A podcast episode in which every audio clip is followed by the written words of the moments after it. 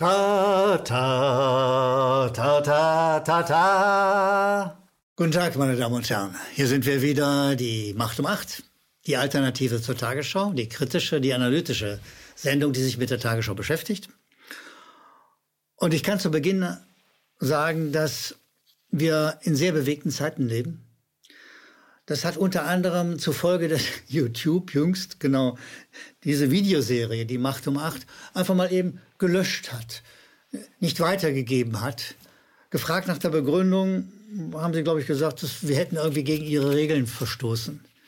Siehst du, wir leben in so bewegten Zeiten, dass YouTube zensieren muss.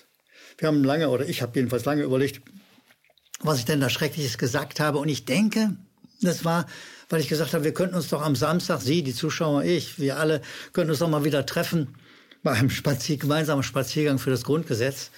Und offensichtlich hat das gegen die neuen Corona-Regeln verstoßen. Also unter dem Deckmantel von Corona wird selbstverständlich auch sehr gerne ein bisschen Zensur gemacht. Immer munter, immer weiter sozusagen repressiv, wie der Staat gerne funktioniert und immer gerne ohne Opposition. Also, ich hoffe, dass äh, diese, diese Serie Sie erreicht. Äh, KenFM hat dafür technisch auch Vorsorge getroffen. Wir, wir kommen rüber. Äh, aber ob wir denn auf YouTube zu sehen sein werden, wird man sehen oder immer nicht. Meine Damen und Herren, zu Beginn muss ich Sie auf diesen Löcherkäse aufmerksam machen. Schweizer, Emmental, ich glaube Schweizer ist. Man nennt ihn General, nennt man ihn Schweizer. Warum nehme ich den? Weil er ist sozusagen ein Erinnerungsteil. Ich soll mich daran erinnern, dass ich heute über Löcher reden will. Das ist ja ein Käse voller Löcher. Und ehrlich gesagt, darüber will ich heute mit Ihnen reden. Die Tagesschau ist auch voller Löcher.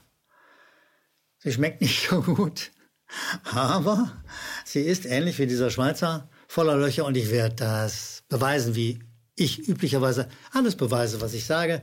Da bin ich anders als die Tagesschau, die auch gern schon mal von Meinungen, von Meinungen oder Unterstellungen oder sowas ähnlichem lebt. Also kommen wir zu den einzelnen Meldungen und reden wir unter anderem auch über Löcher. Da sagt uns die Tagesschau Vorschlag zur Corona-Krise. Weitere 500 Milliarden Euro für Europa. Die Tagesschau kann es sich lassen. Immer wenn sie Europa sagt, meint sie natürlich die Europäische Union. Dass die Europäische Union kleiner ist als Europa, dass da ganze Teile von Europa sozusagen hinten wegfallen, interessiert die Tagesschau-Redakteure sowieso nicht. Ich glaube nicht, dass es eine Frage der Bildung ist, es ist eine Frage sozusagen der Ideologie bei denen im Kopf, das zu tun.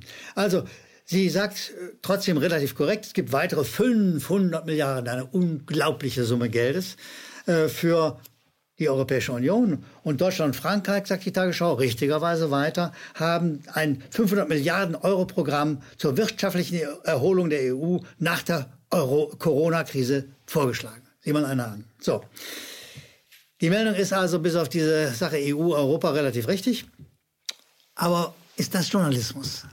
Ist das jetzt der Job, den die Tagesschau für ihre Zuschauer machen sollte? Nö, ist er nicht.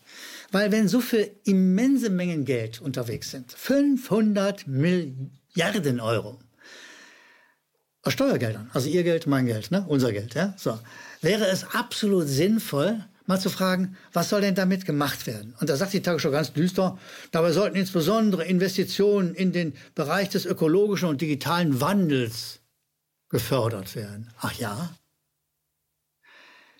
Was ist denn eigentlich mit dem Gesundheitswesen, das wir so dringend brauchen, wie wir in diesen Zeiten merken und wissen? Das Gesundheitswesen, das kaputt gespart worden ist, das privatisiert worden ist, wo sozusagen aus der Gesundheit und da, genauer gesagt aus der Krankheit ein Profit geschlagen wird. Diese vielen Milliarden könnten doch vielleicht auch verwandt werden dazu, dass man sozusagen das privatisierte Gesundheitswesen wieder reverstaatlicht, in seine alte Funktion überführt. Nicht, dass der Staat immer alles besser kann, aber der Staat, so ein paar Zugänge über Parlamente, über Politiker, sind nicht doll, aber immerhin, wo sozusagen die Steuerzahler auch mal kontrollieren könnte, was eigentlich mit ihrer Knete passiert. So, also das Gesundheitswesen braucht dringend, das sehen wir in diesen Tagen, braucht dringend viel Geld. Hier ist viel Geld unterwegs und die Tagesschau lässt mal wieder ein Loch in dem, was sie Nachricht nennt, sie stellt keine Zusammenhänge her äh, und weigert sich mal zu fragen, wäre das nicht eine Variante, dass dieses viele Geld ins Gesundheitswesen ging. Das muss sie nicht mal selbst machen. Es gibt x Experten, übrigens Kollegen in Hamburg, ich könnte euch welche nennen, die euch genau dazu was sagen können, warum man dringend Geld im Gesundheitswesen braucht. Und diese 500 Milliarden Euro, das wäre ein ganz schönes Stück Geld. Das könnte man wirklich prima dafür einsetzen. Also ein tiefes Loch mal wieder in der Tagesschau. Und wie gesagt, dafür liegt der Käse hier zur Erinnerung, damit ich diese Löchergeschichte nicht vergesse. Gehen wir zu einer weiteren, hm, sagen wir mal, hm, Lochmeldung, einer Meldung der Tagesschau. Da sagt die Tagesschau, Giffey, also die Familienministerin, Ministerin, bestätigt Pläne bis zu 20 Wochen Lohnersatz für Eltern. Da geht es darum, dass viele Kitas und Schulen derzeit in einem Notbetrieb arbeiten und dass das für die Eltern eine große Belastung ist und dass die Regierung überlegt, überlegt, die Lohnfortzahlung für diese Eltern zu beschließen. Siehst du, das hört sich halb für, für eine halbwegs ordentliche Meldung an. Eine halbwegs ordentliche. Aber dass es längst zu diesem Thema auch Bewegungen im Land gibt, so wie es Bewegungen zum, zur Verteidigung des Grundgesetzes gibt, gibt es auch eine wichtige Bewegung für die Verteidigung der Elternrechte. Das erwähnt die Tagesschau nicht. Denn es gibt ein in den Menschenrechten, Artikel 26 der Allgemeinen Erklärung der Menschenrechte der Vereinten Nationen, gibt es sozusagen ein Recht auf Bildung. Dieses Recht auf Bildung wird in dieser Zeit, in der wir leben, beschädigt zumindest, ich sage mal ganz vorsichtig und freundlich, wird dieses Recht beschädigt. Siehst du, und da gibt es eine Initiative ausgehend aus Nordrhein-Westfalen, da sind sie, glaube ich, am stärksten, aber es gibt sie auch bundesweit, die kann man unter äh, www.elterninderkrise.de finden. Äh, das ist eine Initiative, die mit Demonstrationen, mit Aktionen, mit Pressearbeit sich darum kümmert, dass sozusagen dieses genuine Menschenrecht auch in diesem Land wieder eine gewisse Geltung erfährt, Corona hin oder her. Und äh, eine der Kolleginnen, eine, eine Dame, die da äh, sehr aktiv ist, äh, kommt gleich zu Wort in einem Video, das wir einspielen werden. Äh, und sie sagt sehr deutlich, dass die Eltern aktiv sind und dass sie es satt haben, dass die Kinder am Rad drehen, dass die Kinder dringend wieder in Kindertagesstätten und Schulen sein sollten, dass sie dahin gehen könnten, dass sie dahin gehen müssten, damit das Menschenrecht auf Bildung auch an diesen Kindern sozusagen zur Geltung kommt. Das sagt diese junge Frau, wie ich finde, klug und vernünftig. Und sehen Sie bitte hier, da ist sie. Also ich bin der Meinung, dass die Schulen wieder den Regelbetrieb aufnehmen sollten. So wie es momentan ist, so läuft das einfach nicht. Mein Sohn ist in der Grundschule und er hat nur einmal die Woche Unterricht. Wie soll er so ordentlich lesen, rechnen oder schreiben lernen? Und ich muss auch ganz ehrlich sagen, ich verstehe diese Sondersituation von den Lehrern auch nicht. Ich meine, Pfleger und Ärzte und so weiter, sie müssen auch arbeiten. Und Lehrer sind ja dann ausgerechnet auch noch Staatsbedienstete. Warum verpflichtet der Staat die Lehrer jetzt nicht wieder dafür, dass sie den Unterricht abhalten müssen? Ich gehe zu einer nächsten Meldung. Da meldet die Tagesschau. Es gibt ein Rettungspaket für Lufthansa. Verhandlungen auf der Zielgeraden. Auch das ist wieder so eine, eine verzwickte Meldung. Die stimmt natürlich. Es gibt diese, dieses Rettungspaket, es gibt Verhandlungen darüber. Und das wird viel Geld kosten. Also man redet von 9 Milliarden Euro, die Dreh. Also auch wieder Milliarden. Ich weiß, dass ich nicht weiß, was eine Milliarde wirklich bedeutet. Ich habe noch nie eine Milliarde in der Hand gehabt. Ich weiß nicht, wie es Ihnen so geht. Aber das ist richtig schweineviel Geld. Na, Milliarden ist richtig Schweine. So. Und das kriegt jetzt die Lufthansa, weil die Probleme hat. Siehst du mal, die Probleme sind bekannt. Die Leute wollen zurzeit nicht fliegen oder können auch nicht fliegen. So. Aber jahrelang hat die Lufthansa doch mit den Leuten, die fliegen konnten und wollten, jede Menge Kohle gemacht. Es ist doch neu nachzudenken, was ist denn mit der Kohle eigentlich passiert? Das wäre jetzt ein Job ein, in so einer Situation, wo Steuergeld, staatliches Geld, ihr Geld, mein Geld, einem privaten Betrieb zur Verfügung gestellt werden soll. Nicht wenig. Da wäre es doch Sinn zu überlegen, sag mal, wer hat denn eigentlich daran verdient? War das ein Staatsbetrieb früher? Siehst du, da guckst du mal nach und sagst, ja, es ist eine private Aktiengesellschaft, die Lufthansa. Und der äh, Hauptaktionär, der also über Jahre wunderbar daran verdient hat, ist der Heinz Hermann Thiele. Das ist der Heinz-Hermann Thiele. Heinz-Hermann Thiele kennt kein Mensch und die Tagesschau erst recht nicht. Wieder so ein Loch. Ne? So, dieser Thiele wird nicht erwähnt, das ist der Hauptaktionär und er ist ähm, bei, bei äh, der Liste der Billionäre, Billionaires, der Bloomberg Billionaires List, ja, ist er auf Platz 94 der weltweit reichsten Menschen. So, laut dieser Liste ist der Mann bei etwa 6,4 Milliarden 6,4 Milliarden US-Dollar schwer. Sieh mal einer an. Schon wieder so eine Milliardensumme. Ja? Die, so. Der Mann hat unter anderem von der Lufthansa dieses Geld zusammengekratzt. Der hat also Profit gemacht an der Lufthansa. So ist es im Kapitalismus. Ja, hat man einen guten Laden, wenn er läuft, ja, macht man Profit. So, jetzt läuft der Laden nicht.